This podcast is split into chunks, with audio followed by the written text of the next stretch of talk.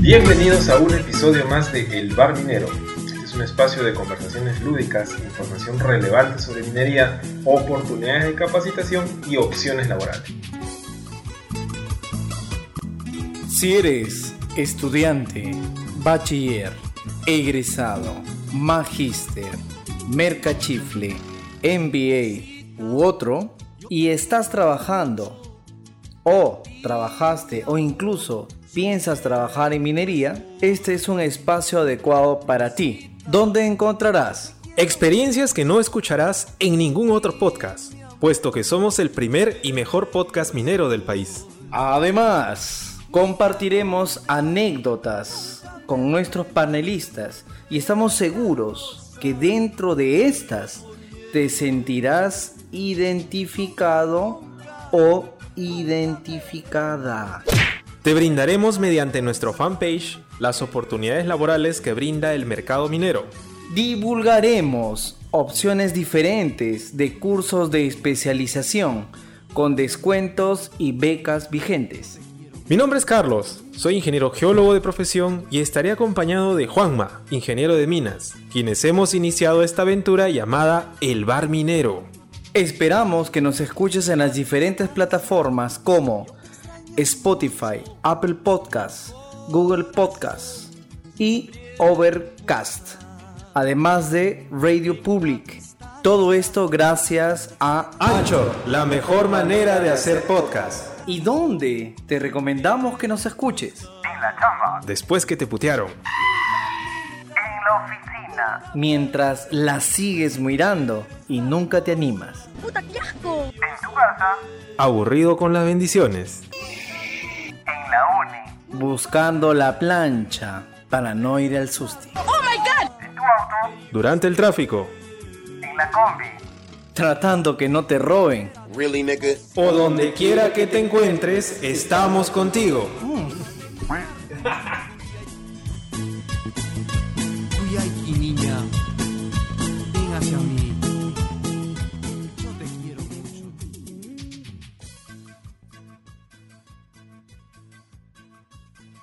Vamos a empezar entonces, Manuel, en 3, 2, 1, vamos. Muy buenas, muy buen día a todos nuestros oyentes. Este episodio es un episodio de lujo. Estamos seguros, ultra seguros, que disfrutaremos cada experiencia compartida con nuestro invitado de hoy. ¿Qué opinas, Carlos? Estoy seguro, Manuel, y sin más preámbulo, vamos a recibir con un fuerte aplauso al ingeniero Smelling Córdoba.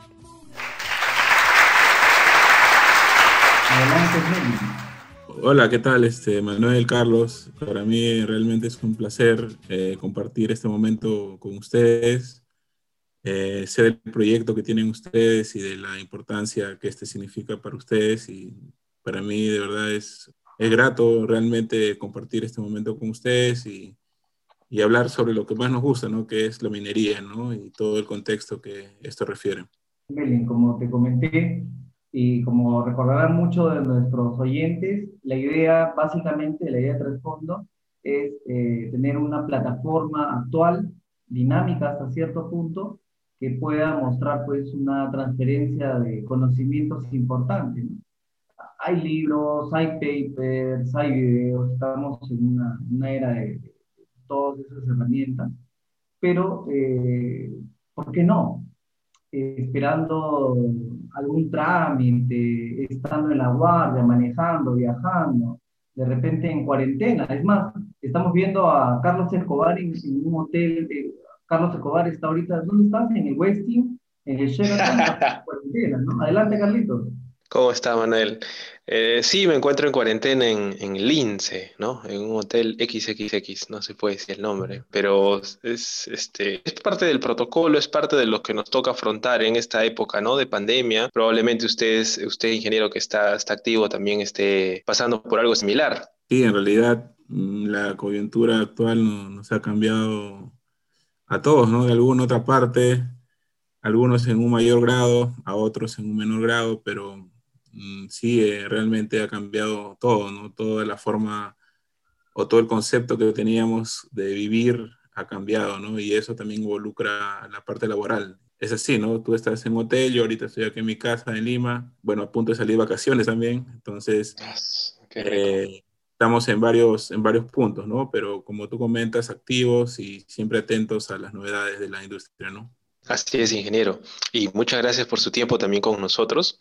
Ahora quería preguntarle o quería solicitarle encarecidamente que nos comente un poquito acerca de su experiencia profesional. Ah, bueno, sí, este, yo soy ingeniero de minas de la Universidad Nacional Mayor de San Marcos. Yo egresé, a ver, casi en el 2005, ¿no? Sí, más o menos 2005, mediados de 2005.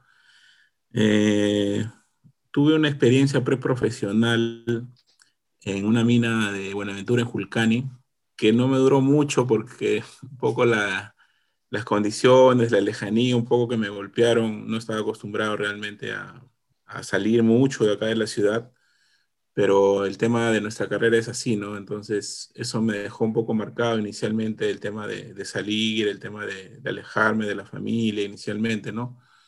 Pero fue una práctica de dos meses y medio, ¿no? Que estuve ahí en Julcani, una mina subterránea, eh, la, primera, la primera práctica que tuve formal y bueno, saqué algunas eh, lecciones, algunos aprendizajes que luego ya, eh, bueno, los valoro un poco más, ¿no? En ese momento no mucho, realmente, ¿no? Eh, luego ya eh, saliendo de la universidad, entré en un programa o fui seleccionado para un programa de, de entrenamiento en Barriquerina, ¿no? Para el área de servicios técnicos, ¿no? Entonces ahí es donde yo consolido algunos conceptos de, adquiridos en la universidad, ¿no? Servicios técnicos, en este caso en, en Pierina, era básicamente todo lo que tiene que ver con, con justamente los servicios que, que, se prestan a la operación, ¿no? Eh, estuve ahí cerca de un año. Luego de esa, de esa experiencia pasé a una consultora en Lima, en Geoval Perú, que estaba liderada por José Terrones. Eh, había llegado hace poco de Francia eh, haciendo una maestría en geoestadística y abrió una consultora acá, era representante de, del software ISATIS de geoestadística. Y trabajábamos haciendo consultoría. Bueno, era un soporte yo, había cuatro ingenieros y José, ¿no? que era el líder. Hacíamos consultoras bastante, bastante avanzadas de planeamiento y de estimación de recursos eh, y de reservas también. Modelamientos, diseños, ¿no? Estuve ahí casi par de años. Y luego ingresé a, a Goldfield La Cima, ¿no? A Minera Goldfield La Cima, Cerro Corona, ¿no? Estuve ahí eh, casi tres años, tres años y medio. Eh, implementamos ahí un sistema de gestión de flota. Eh, en ese momento era el Jigsaw. En ese momento era todavía de Leica, no, no era de Hexagon. lo implementamos. Primero teníamos un, sistema de, gestión de flota manual y luego ya la, la, corporación decidió implementar este sistema de gestión, ¿no? A pesar de que nosotros en Goldfields no teníamos camiones, eh, era tercerizado, ¿no? A pesar de eso, la empresa apostó en un sistema de gestión de flota y lo implementamos, como les comentaba, era el sistema Jigsaw, un sistema bastante bueno para su época, estoy en el 2010, en la cual todavía, por ejemplo, Modular no sacaba, o ya estaba sacando ahí en paralelo el DISPA 6, el NextGen. Bueno, implementamos una flota no muy grande, bueno, ellos hacían el movimiento, nosotros gestionábamos la flota, gestionábamos los indicadores. Estuvimos ahí casi tres años, tres años y medio, y luego me llegó una invitación para ir a Piura. ¿no? En Piura, bueno, sabía yo que había una mina de fosfatos, pero me sonaba nomás, no, no lo tenía en el radar, ¿no? Eh, en ese tiempo eh, esta mina la operaba Vale, ¿no? que es una, Vale es una corporación bastante grande brasilera, de, básicamente está dedicada al hierro ¿no? y parte de cobre en Brasil, pero que vino acá a Perú eh, justamente por un proyecto de cobre, ¿no? y al ver que no, no, tenía, no tuvo éxito en las, en las concesiones, en todo este tema político también, por así decirlo, le ofrecieron estos fosfatos, ¿no? ellos tenían una, una división de no metálicos, de fertilizantes que en realidad son, en Brasil, ¿no? bastante grande, tenía complejos industriales de fertilizantes, entonces eh, el Estado, en este caso el, el gobierno de, de, Alan, le vendió este proyecto y, y, lo compraron, ¿no? Lo compraron y bueno, eh, desde el 2009 que estuvieron ellos, comenzaron a hacer la implementación, ¿no? En el 2010, 2010, 2011, que comienza a llegar toda la gente a, allá, no es un proyecto, sino ya iba a convertirse en una mina, es que nos llaman a nosotros, ¿no? A mí y a un amigo mío, un muy buen amigo mío, Luis Reina Farge, también ingeniero de la UNI, eh, nos llevaron justamente con la experiencia que tuvimos en, en Goldfield de la implementación del sistema de gestión de flota, que muchos lo llaman dispatch de frente a la marca, pero es el sistema de gestión de flota. Eh, fuimos a Piora, pues, ¿no? A, a, la implementación de, en este caso sí Dispatch, porque corporativamente Vale trabajaba como Modular, ¿no? Entonces ya el contrato estaba cerrado, no nos dieron muchas opciones de elegir, más que solamente quedarnos con Modular. Probablemente hubiéramos elegido otra opción nosotros, pero bueno, ya estaba corporativamente decidido, ¿no? Entonces, estuvimos en la implementación cerca de un año y medio, dos años, fuimos a Brasil en muchas ocasiones a conocer un poco la estructura de cómo trabajaba Vale. Vale era un gigante, Brasil es un gigante, ¿no? Muy, muy grande. Eh, tiene minas en todo lado, ¿no? Fuimos a una mina en, en la zona norte, en Parupebas, que está el, una mina, este, eh, muy, muy grande de cobre, ¿no? Carayás, ¿no? Es una mina bastante grande en Brasil. Eh, bueno, ahí trajimos algunas cosas, algunas, algunas mejoras, algunas este, eh, lecciones aprendidas también para, para Perú. Y implementamos el sistema de gestión de flota, ¿no? En, en Bayobar, una mina no muy grande en cuanto a extensión, pero sí es muy, muy, muy interesante desde el punto de vista minero porque es totalmente sui generis, ¿no? El, el, el yacimiento, el método de explotación, ¿no? Eh, nosotros cuando llegamos fue un ramp up en realidad, como toda operación, como todo proyecto de llegada de equipos. Eh, nosotros actualmente tenemos 22 camiones con casi 7 palas, 22 camiones modelo 730 de la marca Komatsu, todo es Komatsu y siete palas PC4000, ¿no? De, también de la marca Komatsu, ¿no? Nuestro, más o menos nuestro ratio de movimiento ahorita llega a ser casi 250 mil toneladas por día, ¿no? En realidad es una mina que mueve bastante material, mueve bastante material, pero también es un poco, un poco eh, eh, como le decía, especial el tema de la, del ratio estéril mineral, ¿no? Es un ratio estéril muy grande, ¿no? Nosotros necesitamos mover casi 6 toneladas de estéril para extraer una tonelada de mineral, ¿no? Entonces el fosfato está eh, bien, bien escondido, está casi a 60, 70 metros sobre la superficie, entonces hay que sacar todo ese desbroce para poder llegar recién a las capas de mineral. También hay que considerar que la parte donde está la, la mina es la depresión de Sechura, ¿no? Es la parte más baja en, la zona continental del Perú, ¿no? Nosotros trabajamos con cotas por debajo del nivel del mar, ¿no? Inclusive zonas naturales están a menos 10, menos 8 metros sobre el nivel del mar, ¿no? Están por debajo del nivel del mar, ¿no? Y la operación llega a un punto, eh, el punto más bajo, casi a menos 70 metros sobre el nivel del mar, o sea, estamos por debajo del nivel del mar, ¿no? Es una característica que, que tiene Bayobar, ¿no? Eh, bueno, ahí estuve año y medio, casi dos años en el área de, dispatch, en la implementación, y luego me ofrecieron una posición para también implementar, porque todavía no había mucho de planeamiento en el tema del corto plazo. Estuve ahí y luego hace ya casi dos años y medio estuve en la posición de la Superintendencia de Planeamiento de Corto Plazo. Esta superintendencia abarca todo lo que es planeamiento corto plazo y todo lo que es el sistema de dispatch, ¿no? Entonces, actualmente estoy en esa posición, ¿no? Muchas gracias, Melin. Uh, al parecer, has leído todas las preguntas que te envié y has hecho un solo resumen. Excelente, Meli, como siempre. No esperaba menos en Meli, créeme que sí. Yo creo que un profesional como tú, y tú eres la prueba evidente de eso, eh, tiene una capacidad pues innata de, de, poder adaptarse a un contexto completamente distinto, ¿no? Es decir, eh, yo que, sé, que yo sepa, en América del Sur son una o dos minas que trabajan con cotas eh, por debajo del nivel del mar y en un entorno tan, pero tan particular como, como, como es la mina donde te desempeñas actualmente, ¿no? Justamente de ahí nace la segunda incógnita para nosotros, ¿no? ¿Qué es lo que te mueve para ser minero, Esmeni? ¿Qué, ¿Qué ha ocurrido en tu, en tu entorno, en tu vida? ¿Qué decisión te ha tomado por, acercarte a las aulas de, minas, ¿no? En San Marcos. En realidad, eh, bueno, yo, nací en Arequipa, estaba hasta los casi seis años, o un poco menos de repente, luego emigramos aquí a, Lima con, con, mi familia, con mi papá, mi mamá, mis hermanos, ¿no? Y yo soy justo de la zona donde está eh, la mina Cerro Verde, ¿no? No sé si ustedes han ido por allá, pero la zona que está más cerca de la mina se llama Congata, ¿no? Está Cerro Verde y Congata, ¿no? Entonces, yo soy de ahí, de Congata justamente, ¿no? Siempre tenía esa, ese, ese- esa lectura, esas conversaciones, que la mina, que la mina está allá, que la mina está allá. Entonces, siempre tenía el concepto de la mina, ¿no? Pero nunca muy profundo, ¿no? Eh, entonces, cuando yo estaba en el colegio, siempre me llamaba un poco, no un poco, sino bastante la atención el tema histórico, ¿no? Eh, soy bastante pegado a la historia, me gusta leer bastante historia.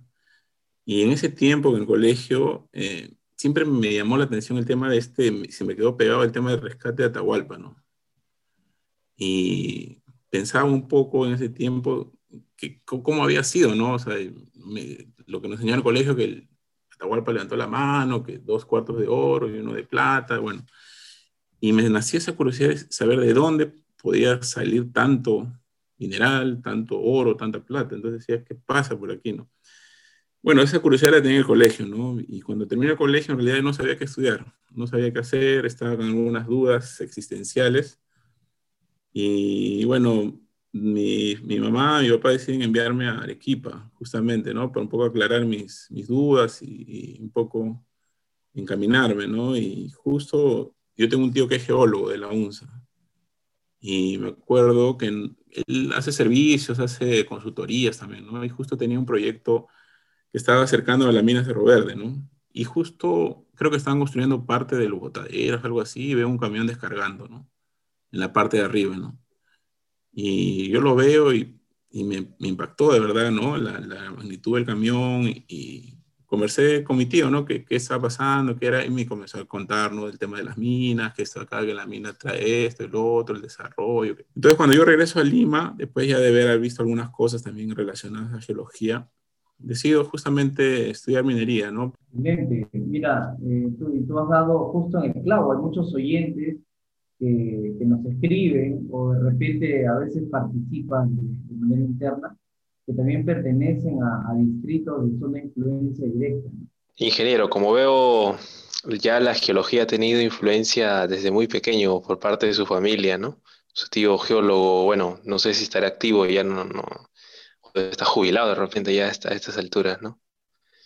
Este, pero a- a- después de eso, después de la, de la influencia familiar que tuvo para tomar esa decisión de ser minero, en el trabajo, en el trabajo diario, ¿qué, qué influencia tiene la geología en su día a día? Y bueno, el tema de la geología en el, en el trabajo diario, siempre, aunque siempre estamos en conflicto con los, un conflicto permanente con los geólogos, pero un conflicto constructivo, ¿no? Porque siempre se construye, ¿no? En base a la discrepancia, ¿no? Eh, yo rescato mucho el trabajo del geólogo, el, tra- el trabajo o la información que nos brinda es fundamental para un buen desarrollo de la operación, ¿no? Eh, considero que un modelo de bloques robusto permite tener una adherencia geométrica y de calidad que nos pueda hacer llevar un buen planeamiento minado y nos pueda hacer tomar eh, buenas decisiones. Ingeniero, antes de, eh, disculpa Manuel, usted que, que, bueno, ha migrado del, del mundo de, de los no me- de los metálicos a los no metálicos, ese conflicto en los no metálicos, bueno, todos los días se ven los repartos de guardia, ¿no? En las reuniones eh, a veces mensuales. ¿Es igual en una empresa no metálica? ¿Igual de intenso como lo es en una empresa metálica, ingeniero? Sí, creo que sí. Los geólogos y los mineros tenemos ese chip, creo, metido desde, desde el inicio y, y estos conflictos sí se dan, eh, sí, permanentemente. Pero como les comento, no es lidiar con ello, es sacar lo mejor que, que podamos de, de estas discrepancias. Y la finalidad es justamente poder hacer sostenible el proceso y que la empresa pueda, pueda, pueda ser óptima, ¿no? Pueda optimizarse, ¿no? Estupendo, estupendo. Emilin, ahí tomándote la, la palabra nuevamente.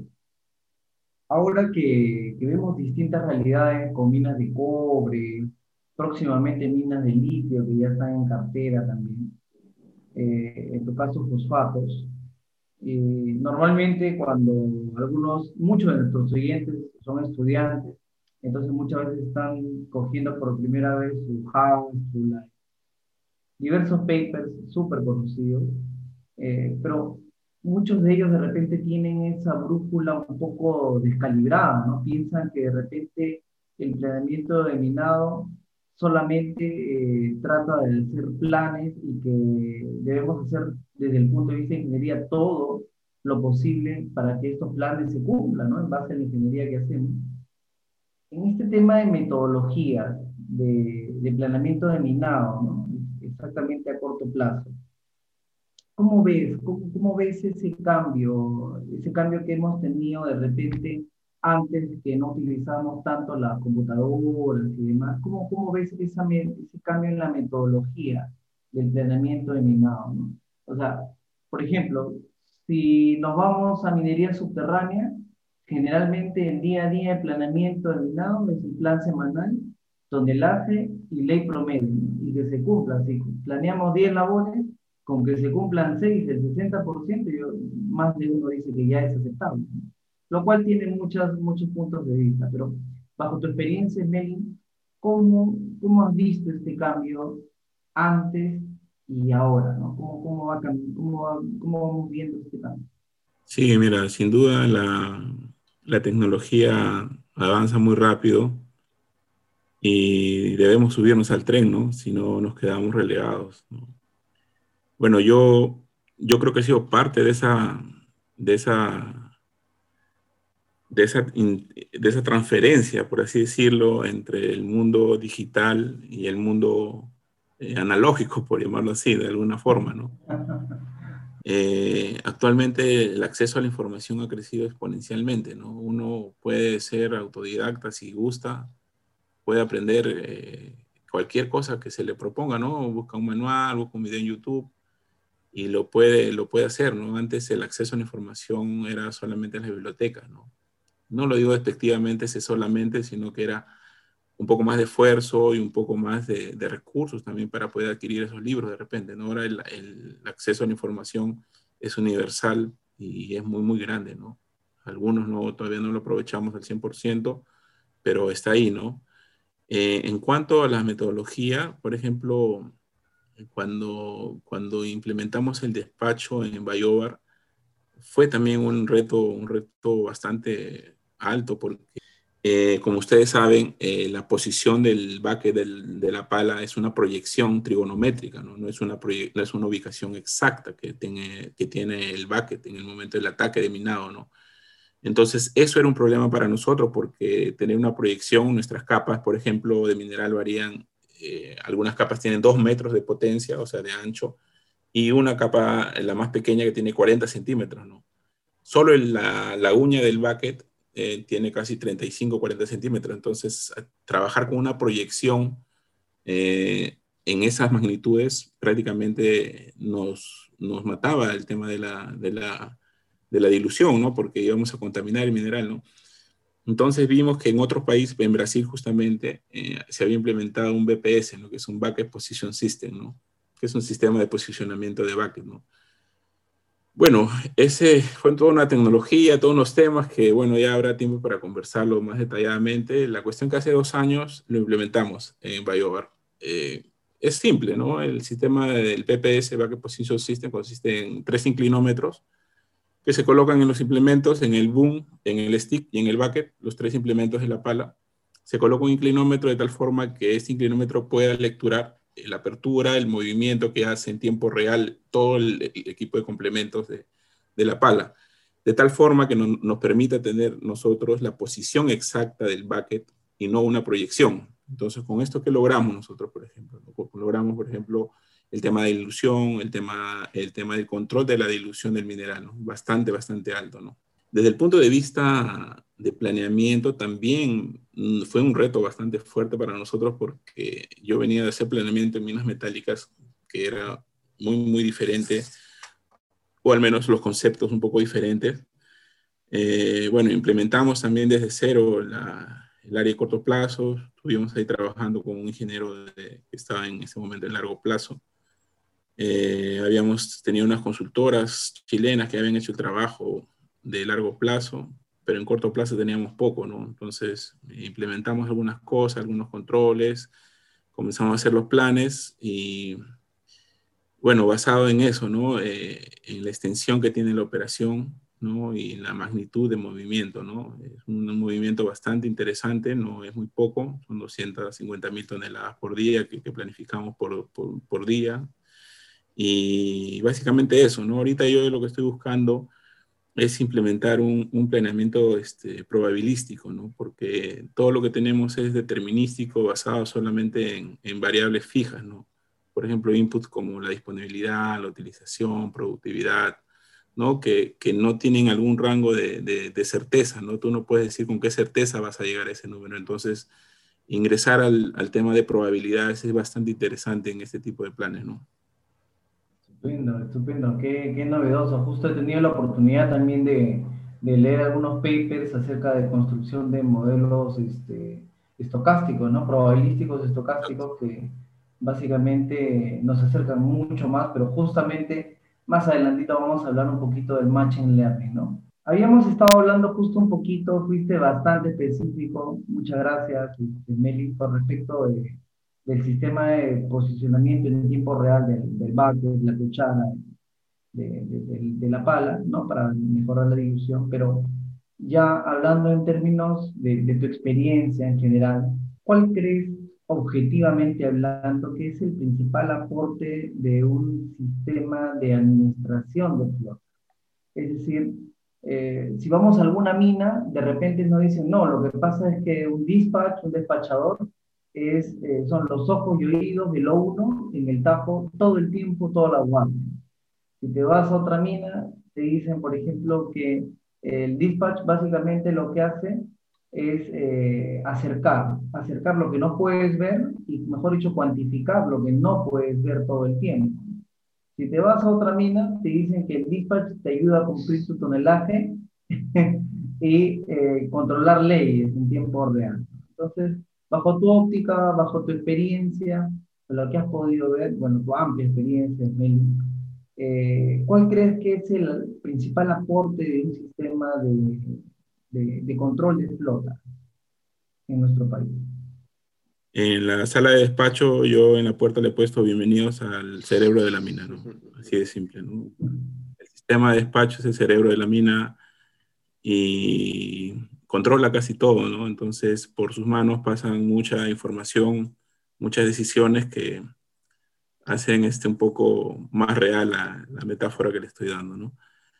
Y es así, ¿no? Yo les, yo les he puesto a ellos eh, bienvenidos al, al, cerebro de la mina y, y, también ellos se sienten bien, ¿no? Los despachadores, ¿no? Cada uno tiene un poco de, de ego ahí, ¿no? Y se sienten bien. Y, y, yendo un poco más allá, más allá de la metáfora, mmm, y, siempre yo corrijo, y van a disculparnos, porque siempre confundimos un poco el dispatch, que es una marca registrada, con el sistema de gestión de flota, ¿no? Como ya les he mencionado, eh, hace unos cuantos años estaba Jigsaw y había un software eh, brasilero que también tenía el misma, la, misma, la misma compilación de programación para hacer este sistema de gestión de flota. ¿no? Bueno, actualmente tenemos una gran variedad de, de, de alternativas para sistema de gestión de flota. Está Modular, que es la más antigua, la, la que tiene mayor experiencia, más, más background. Eh, bueno, tenemos Jigsaw que todavía está en el mercado, pero que ahora está en manos de Hexagon, que es un gigante tecnológico mundial, ¿no? Tiene un montón de ramas, dentro de las cuales la minería es una de ellas, y el tema de, de, de, de software, de, inteligencia artificial, tiene un montón de desarrollo.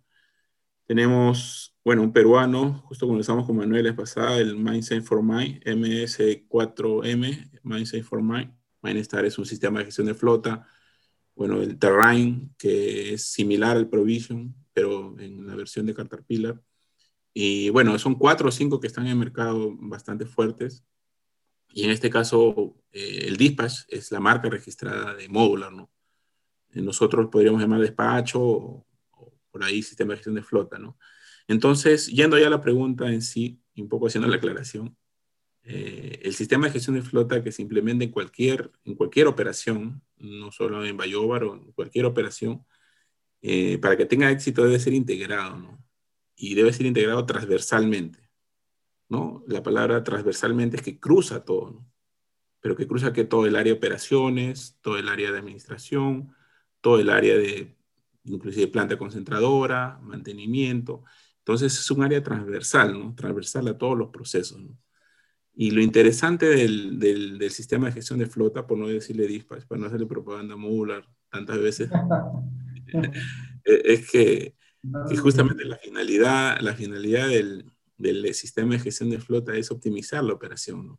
Pero para que pueda optimizar la operación, eh, los usuarios deben conocer, ¿no? deben conocer la herramienta, deben estar capacitados para su uso, y de tal forma que se pueda explotar al máximo las soluciones que nos dé el sistema, ¿no? porque lo, recordemos que el sistema lo que hace es dar recomendaciones, ¿no? Si nosotros tenemos un despachador mal capacitado o un supervisor que no le crea al sistema, porque yo he visto muchas veces que hay personas que no le creen al sistema, lamentablemente toda la inversión que se haga tecnológicamente y capacitación, porque tener un sistema de gestión de flota no es barato, es una inversión de CAPEX, antes era el CAPEX, eh, bastante alta porque necesitamos hardware, software, una red de comunicación bastante buena, ¿no? Entonces, es todo un soporte que va al sistema de gestión. Si nosotros no creemos en el sistema de gestión de flota, si no creemos en la solución que nos va a dar, eh, es poco, poco lo que se puede hacer en optimización, ¿no? Entonces, eh, por ahí pasa todo, ¿no? Que es una herramienta transversal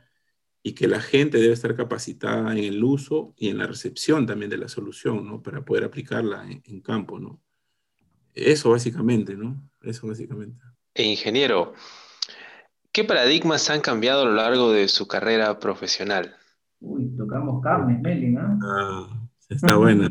han cambiado muchas cosas, ¿no? Como, como todo ser humano va evolucionando en sus criterios, va evolucionando en sus percepciones también, ¿no? Entonces, yo creo que es natural, ¿no? A veces tenemos paradigmas eh, que de, culturales, a veces paradigmas familiares también, ¿no? Que a veces es un poco complicado poder romperlo, ¿no? Pero bueno, dentro del ámbito laboral, un paradigma que, que, se ha ido quebrando poco a poco para mí es el tema de que yo antes pensaba que la mina era de los mineros, ¿no? Eh, es decir, ¿no? Que la mina debería ser operada y debería ser administrada por mineros, ¿no? La mina es para que esté preparado para, para poder administrarla, ¿no? Y poder este, trabajarla. Exactamente. En una de las entrevistas también teníamos a un industrial, ¿no? Que estaba en, en el área de voladura, eh, amigo tuyo, Manuel. Sí, sí, justamente, como le comentaba Meli también y a nuestros estimados oyentes, eh, hay un capítulo, hay muchos, estamos contando muchos capítulos que están grabados, pero que todavía no están este, pulidos. Y no quiero decir nombres, ¿no? Pero están en esta sala, no es el camión, no es el no soy yo, pero bueno. Sí, es tema de otra conversación. Entonces, ahí viene la, ahí viene la, la, otra pregunta, ¿no? Es increíble, en verdad. Yo podría hacer una comparación en estos mismos momentos entre lo que vivimos en los años 90, ¿no? La adolescencia, la juventud, los 90, ese cambio a partir del año 2000 al, al crecimiento tecnológico, informático, de que todos ya, ya sabemos, ¿no? Pero aterrizando esto a minería, Smelling, ahora hay muchas corrientes, muchas voces, muchos cursos, maestrías, diplomados, especializaciones que hablan mucho acerca del Machine Learning. ¿Cómo ves? ¿Qué futuro avisoras en el corto plazo con respecto a la aplicación del Machine Learning en la minería? Mm, es, una, es una pregunta bastante interesante porque muchas de las o novedades, por así decirlo, a veces son marketing, ¿no? A veces uno escucha que Machine Learning, Big Data, ¿no? R, Python, o sea, va escuchando, va diciendo, hay una, hay una movida por ahí que es interesante, ¿no? Pero muchas veces suelen ser marketing, ¿no? Para algunas cosas que no tengan aplicación en la minería, ¿no? Pero para grata sorpresa mía ya hace un tiempo, eh, bueno, el manejo de datos es fundamental para una operación minera, ¿no? Para una empresa seria, que se considere seria y no sepa manejar sus datos. Eh, es así que este, el, el, Machine Learning, bueno, en conjunto con la inteligencia artificial nos da muchas herramientas eh, para poder auto, automatizar procesos, ¿no? eh, que son claves dentro de nuestra industria, ¿no? Este, por ejemplo, el tema, el tema del dispatch, eh, de lo que estamos hablando hace un momento, genera una cantidad de información eh, bastante grande, ¿no? Que si no es analizada de manera correcta, se pierde, ¿no? Nosotros tuvimos ya hace un poco más de tres años, creo, un poco más, implementamos drones para el levantamiento topográfico, ¿no? La operación donde yo trabajo es una, una, operación bastante extensa horizontalmente, ¿no? Si bien es cierto, en la profundidad no es mucho, que son casi 80 metros, pero horizontalmente sí se expande mucho, por mucho espacio, ¿no? Mucha superficie. Entonces implementé estos drones y justamente tuvimos problemas con la nube de puntos, ¿no? Porque no la podíamos este, manejar adecuadamente, ¿no? Entonces, eh, ahí también ingresa el, Machine Learning, ¿no? El tema también de la, de la información que provee el tema de los drones, ¿no? Eh, otra cosa que no está muy relacionada con Machine Learning, pero también con la inteligencia artificial, son eh, lo que tenemos con la automatización de los camiones, ¿no? ¿No? Nosotros, bueno, no nosotros, ¿no? Digo que en Perú, este, que ya ve, esperemos ser la primera mina que pueda dar este salto de automatización, ¿no? En Chile ya se tiene, Australia, ni qué decir, con Río Tinto, ¿no? Es una, desde 2008 por lo menos, si no antes, ya tienen camiones automatizados, ¿no? 2008, ¿no? Lo cual permite eh, bajar el tema de costos y sobre todo eh, estos temas de tecnología y de manejo de información y de automatización, eh, donde creo yo más apuntan esa, al tema de la seguridad del trabajador, ¿no? Lamentablemente habría posiciones que tengan que eliminarse, ¿no? Porque no son compatibles con el desarrollo tecnológico, ¿no? Por ejemplo, el tema de la operación de un camión, ¿no? Que nosotros sabemos que es altamente riesgoso, ¿no? Tiene un riesgo bastante alto, ¿no? Y a su vez también es eh, relativamente, no sé si la palabra suene, suene bien, pero relativamente ineficiente también, ¿no? Porque tenemos algunas demoras propias o algunas eh, ineficiencias propias del ser humano, ¿no? que es el cansancio, la fatiga, lo cual no permite, eh, lo cual no permite eh, potenciar la, la, productividad del equipo al, a su máxima expresión. ¿no? El equipo finalmente es una máquina ¿no? que está diseñada para funcionar las 24 horas del día, ¿no? pero humanamente nosotros no podemos hacer eso sino con algunos arreglos de estrategia. ¿no? Entonces, creo que ahí apunta, por ejemplo, el tema de, la, de, de los drones de topografía también, que a veces eh, los topógrafos exponen entonces, va por un tema de seguridad, va por un tema también de, de cuidar la vida de, del trabajador, ¿no? Básicamente. Muchas gracias, muchas gracias también. Adelante, Carlitos. Ya. Sí, en, en parte en lo, en lo, que dice el ingeniero está bastante cierto. Hay, este, ya incluso en el área de geología, también se han involucrado bastante el tema de tecnología, a veces para mapeos en zonas donde eh, instantáneamente después de la voladora requiere chocret, ya se están usando, por ejemplo, fotografías, ¿no? Drones que toman fotografías a lo que es la corona y después ya el geólogo en la oficina lo mapea, cosa que me parece bastante asombroso, ¿no? El tema de drones todavía no lo he visto, pero sí, realizo también donde el topógrafo se expone, ¿no? Y quién sabe qué más se podría implementar de aquí a poco en minería subterránea, ¿no? Donde supuestamente la tecnología llega más lento que una mina superficial. Eh, eh, por último, y esto, esto que nos, nos compete, ¿cómo le al, al, futuro, a la minería, en el contexto actual en que nos encontramos, ¿no? frente al, al, al COVID, frente a, a, este virus, que bueno, no sé en qué más pueda mutar de aquí a poco, ¿no? Siempre, siempre todo, todo ente viral eh, tiende a mutarse constantemente, ¿no? Entonces no es de extrañarnos mucho que haya variaciones de este llamado COVID. Lamentablemente el COVID llegó para quedarse, ¿no? Llegó para quedarse, es, es el invitado no deseado de cualquier fiesta, ¿no? Es el que tú no quieres que llegue, pero siempre está ahí, ¿no? Y, y lamentablemente es así, ¿no? Eh, pero también llegó para, para romper paradigmas, ¿no? Y para acelerar cambios en la automatización de algunos de algunas este, organizaciones, ¿no? Pero bueno, yo lo veo básicamente como una oportunidad, ¿no? Siempre toda coyuntura de adversidad yo trato de verla como una oportunidad, ¿no? Y lo que yo veo con el COVID es justamente eso, ¿no? Eh, muchas de las empresas han podido, han podido este, eh, trasladar sus centros de control remotamente, ¿no? Lo cual es bastante bueno, ¿no? Porque uno, un tema de costos, un tema de calidad de vida de la gente que generalmente las minas están arriba de 4.000 metros muy lejos de la ciudad. He visto, he tenido la oportunidad de estar en la sala de control de, de Chinalco, acá en Lima, tranquilamente despachando desde la ciudad. En las Bambas también en parte remota, también en parte remota. Nosotros también hicimos un despacho remoto. Entonces, eh, esta coyuntura ha acelerado justamente estos cambios, ¿no? Antes eh, no se tomaba muy, mucho en consideración, decía, trabajas en mina, tienes que ir a la mina, ¿no? Tienes que ir a morir de frío, tienes que estar eh, con el soroche uno o dos días, ¿no? Ese es el, es el costo de ser minero, ¿no? Decíamos, ¿no? Entonces, inclusive ha roto paradigmas en el área de recursos humanos, ¿no? Eh, antes, bueno, no voy a decir, eh, a otras organizaciones les costaba mucho trabajo aceptar el teletrabajo, ¿no? O que tú trabajes desde tu casa, ¿no? Era incompatible con la actividad minera, ¿no? Decían, oye, no, tú tienes que estar en la mina, tienes que estar en la oficina, ¿no? Si no, yo no sé si estás trabajando, ¿no? Entonces, parte de la madurez de una organización y parte de la del éxito de una organización está la confianza, ¿no? La confianza en, su, en sus trabajadores, la confianza en, en, el personal que forma parte de esta empresa, ¿no? Y bueno, el, el, el, COVID vino y metió, un, metió una patada arriba, ¿no? Porque nos puso en una condición, en una situación que la mayor parte de las empresas no estaba preparada, ¿no?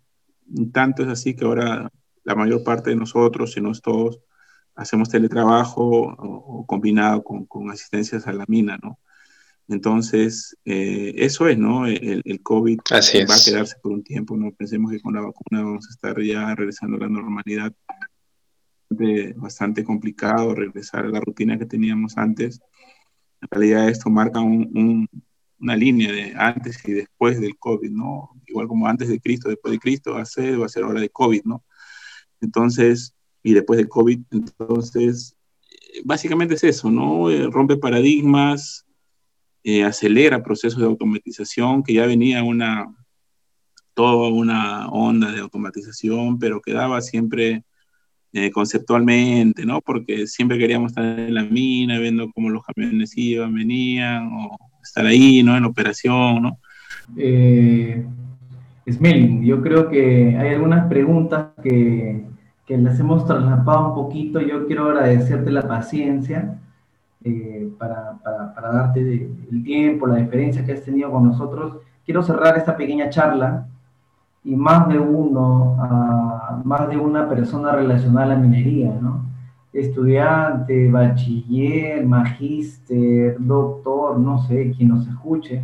El grueso son estudiantes, profesionales también, eh, pero ¿Qué mensaje tienes, Smelling, para toda esa sarta de estudiantes que nos están viendo y que están ansiosos de escuchar el perfil que necesitan para poder trabajar en Tajo Abierto, en general? Igual como la, eh, bueno, todo cambia, eh, las validaciones eh, o las cualidades de un profesional también van cambiando, ¿no? Yo recuerdo mucho hace cinco o seis años, ¿no? Que cuando entrevistábamos nosotros para posiciones de, de entrenamiento ahí en la compañía, yo validaba mucho las, las habilidades duras, ¿no? Yo validaba mucho o evaluaba con bastante puntaje esas, este, eh, las cualidades duras, ¿no? Habilidades duras, como son manejo de software, eh, estadística, análisis de datos, ¿no? Entonces, validaba mucho eso, ¿no? Pero pero, por ejemplo, para la posición de, de, un planner de corto plazo, si bien es cierto, son importantes esas cualidades, pero también son muy, muy importantes las habilidades blandas, ¿no? Porque finalmente el planner de corto plazo es un profesional que está en contacto, en contacto con, con otras áreas, ¿no? Directamente, ¿no? Como, por ejemplo, mantenimiento mina, planta concentradora, operaciones mina, ¿no? Entonces, eh, con dispatch también inclusive, ¿no? Eh, está en contacto. Entonces, las habilidades del planner en el tema de comunicación son bastante altas, ¿no? Entonces, mmm, esto ha ido cambiando, ¿no? O sea, las habilidades blandas también tienen una valoración bastante importante para mí. Como repito, el tema de la comunicación, el tema de manejo de conflictos, ¿no? El tema de inteligencia emocional.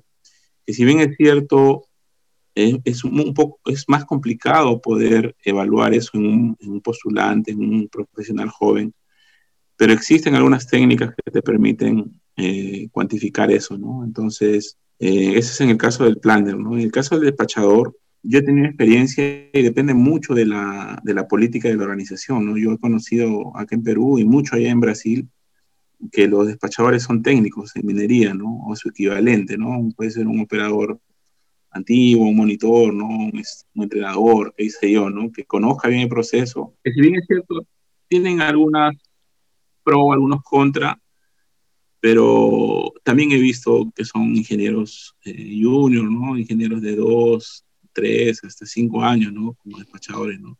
Evidentemente tener un, un ingeniero despachando te da, te da otro nivel de análisis de la información, otro nivel de, de toma de decisiones también, ¿no? Entonces, y en cuanto a habilidades duras, lo que yo siempre les comento es que tienen que ser fuertes en el conocimiento de los procesos de la operación y el conocimiento de los procesos unitarios, carguillo, el acarreo, conocer los indicadores y sobre todo eh, ser muy fuertes en, en, en, análisis estadístico. ¿no? Si nosotros no podemos analizar una información y después tomar una decisión con ello, es bien complicado, ¿no? Otro de los puntos que, le, que, les comento yo que deben fortalecer su habilidad dura es en el tema de la programación, ¿no? Eh, ahora tenemos un sinfín de herramientas de programación en Python, R, y luego también el tema de manejo de base de datos, ¿no? Por ejemplo, para mí es básico que alguien maneje un SQL, ¿no? Al menos, ¿no? Para poder manejar la data que se queda registrando, ¿no? Entonces, todo este conjunto de habilidades duras, yo creo que un estudiante medianamente preparado debería tenerlas bien fortalecidas, ¿no? lo que es procesos, procesos unitarios, conocer la, la mina donde está, ¿no? El tema de estadística para poder hacer algunas proyecciones, correlaciones, regresiones en base a esa información, manejar la data con un SQL y hacer programación también, ¿no? En, lo que tú en lo que tú puedas este, explorar, ¿no? Entonces, básicamente es eso, ¿no? Para mí es eso y el tema de habilidades blandas que ya les comenté, ¿no? Que también es importante. Así es, Meli, muchas, muchas, muchísimas gracias de verdad por tu tiempo. Eh, sé que eres una persona ocupada y cuando no estás en reuniones, estás viendo de repente el tema de estudios o de repente la familia, te agradezco mucho tu tiempo, ¿verdad? Qué gusto vernos por primera vez por vía webcam. Eh, agradecerte mucho la diferencia, esta partecita me la puedo pasar, ¿ya? No sé para los niños. Este, no, la, recién la que voy a este, Excelente, excelente, no hay ningún problema Manuel y, y nada, ¿no? Este, agradecerte a ti, Manuel. No, Carlos, no, ingeniero, geólogo, geólogo. Soy geólogo de no, control de calidad.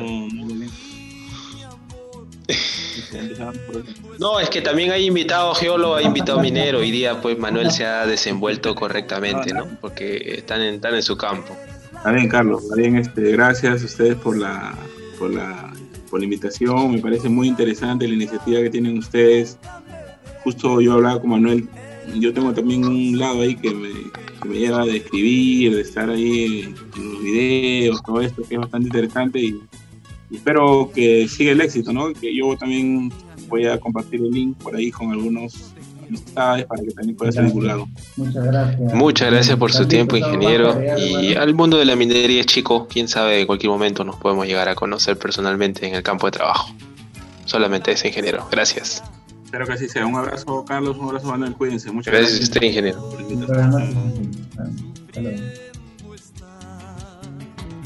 En la distancia, yo te extraño mucho. Mi corazón sufriendo está. Nunca, nunca, nunca me